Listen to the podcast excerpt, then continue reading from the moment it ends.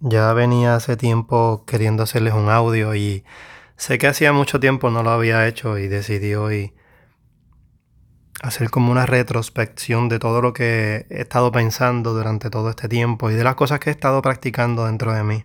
Y una de ellas muy importante ha sido soltar el control. Hoy salí a caminar como normalmente lo hago a las 5 de la mañana y solamente venía pensando lo importante que se siente cuando tú sientes soltar el control de los resultados que puedes obtener. Al principio solo estamos pensando en que queremos lograr las cosas con un propósito y si ese propósito no llega, pues claro, uno se decepciona o no obtiene los resultados que quieres y ahí entras en esta, digamos, en esta pequeña desilusión personal donde quieres lograr lo que quieres y al no hacerlo te molesta. Pues una de las cosas que quiero compartir con ustedes fue que en ese en ese tiempo que no les había hecho un audio ya hace muchos meses, pues había venido practicando eh, el soltar el control y logré por lo menos enfocarme en tres puntos positivos que logré una vez que aprendí a soltar el control. Y una de ellas, lo más importante, es que me ha ayudado a vivir en paz. Siento mucha paz dentro de mí, siento mucha tranquilidad. Me mantengo conectado conmigo mismo. Incluso he aprendido a bajar los niveles de cortisol. Eso me ayuda a ahorrar el tiempo y enfocarme en lo que para mí realmente vale la pena. Y cuando digo vale la pena no me refiero a otros, digamos, proyectos de trabajo o otras tareas, simplemente enfocarme en lo que vale la pena, lo que es vivir, lo que es disfrutar cada momento, lo que es simplemente dejar un recuerdo, eh, vivir en paz contigo, tranquilo, evitar el coraje, evitar eh, cualquier tipo de cosa que te haga sentir mal. También una de las cosas que logré cuando decidí soltar el control de la mayoría de las cosas, especialmente de querer, de querer tener resultados para mí o un tipo de resultado que es el que yo quiero, me ayudó a, no acostumbrarme a soltar eh, ese tipo de, de mala costumbre que uno tiene. Me gusta porque ahora vivo más en presencia, estoy más consciente, estoy más activo, mi mente está más enfocada. Eh, logré desacelerar esa, esa energía que iba constantemente eh, a alta velocidad, a altas revoluciones. Otro de los puntos bien importantes que me ha ayudado el soltar el control es que me amo, siento que me amo mucho más de lo que antes yo me quería como tal, siento más amor propio, siento mucha más autoestima. Me ha ayudado a darme cuenta que no soy mejor que nadie, que solo logro eh, ver en, en el prójimo una persona más simplemente como es, la acepto como es. Y todo eso me ayuda a agradecer el tipo de persona que soy hoy, sin tener que esperar que una persona te lo diga, porque también estamos acostumbrados a eso. Parte del control es esperar que alguien te diga algo para que te haga sentir bien.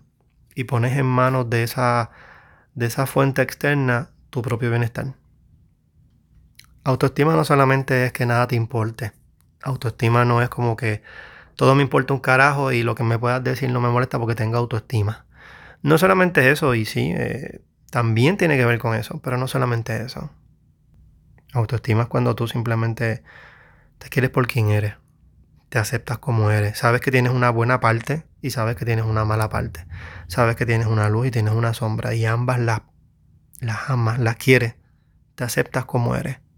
Y si tú aprendes a aceptarte como tú eres, a la misma vez también aprendes a aceptar a las demás personas por como son. Cada uno tiene una luz y tiene una sombra y de hecho, de eso estamos hechos. Eh, de eso se basa para mí la autoestima, de tener esas dos partes. No es negar una, porque si tú niegas una, también es malo. Y si niegas la otra, también es malo. Para mí, se deberían aceptar las dos. Y de eso es que estamos hechos. Y lo más que me sorprende es que uno a veces piensa que lo logra y realmente el tiempo va cada vez pasando y pasando y pasando y cuando te das cuenta no lo estás haciendo.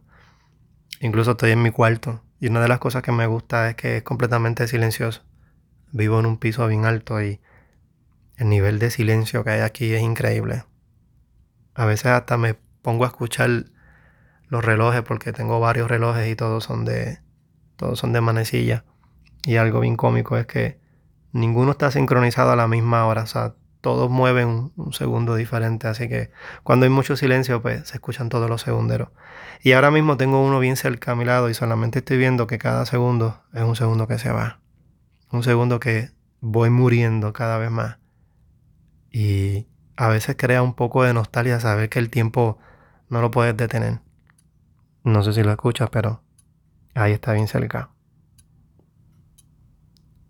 Cada sonido es un sonido que se va y no regresa. Así que no sé qué tú haces esperando que la vida te dé resultados positivos. No sé si te estás sentando cómodo a esperar que las cosas pasen como tú quieres. Porque la realidad del caso es que el tiempo se va y no regresa. Y justamente ayer hablaba con un muy buen amigo mío y hablábamos de eso. Que el tiempo pasa. Y que cuando te vienes a dar cuenta del tiempo, de lo que ha pasado, realmente quieres retroceder y volvemos a querer tener el control de las cosas. Y cuando venimos a ver, o terminamos en una cama o terminamos muriéndonos. Así que yo no sé qué tú haces con estos segundos que están pasando. Pero te aconsejo que hagas algo. Porque el tiempo se te va. Y cuando se te va de las manos no hay vuelta. Cada segundo que está pasando es un segundo que vas muriendo. Y vamos a morir, es un hecho. Pero no es que moramos, es que aprovechemos lo que estamos haciendo antes de que llegue ese momento. Para que cuando llegue ese momento podamos decir, por lo menos yo sí viví, yo sí disfruté. Y no caigamos en, el típico pensamiento de que si yo hubiese sido un poco más joven hubiese hecho X cosas. Eres joven, si me estás escuchando y me estás escuchando a través de un celular, eres joven. Y si eres una persona de edad que me estás escuchando en un celular, también tienes beneficios porque tienes un buen dispositivo.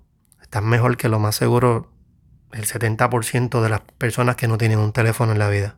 Así que aprovecha, aprovecha para hacer algo increíble con eso. No solamente te quedes atrás en Facebook y en las redes sociales mirando todo lo, todo lo que las demás personas hacen y juzgándolo. Porque es bien fácil levantar el dedo así y decir y hablar y criticar todo lo que las demás personas hacen. Y sabes qué? aunque los critiques y pierdas el tiempo criticándolo, esa persona como quiera le va a ir cabrón en la vida con todas y tus críticas.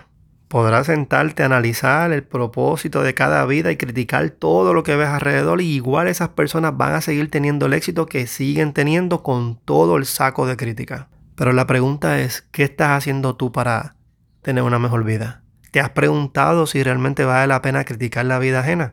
¿Te has preguntado si de lo que tú criticas tú lo tienes, porque estoy seguro que la mayor parte de las críticas que una persona le hace a otra, esa persona las tiene, porque no son perfectos. Tú criticas lo más seguro que una persona eh, va tarde al trabajo y lo más seguro tú siempre vas tarde. Lo más seguro tú criticas la vida de otra persona pensando que tú no lo tienes y realmente tú lo tienes. Así que no seamos hipócritas. De nada vale criticar. Mejor veamos para adentro. Soltemos el control de las cosas. Mira, aprovecha porque el tiempo se va.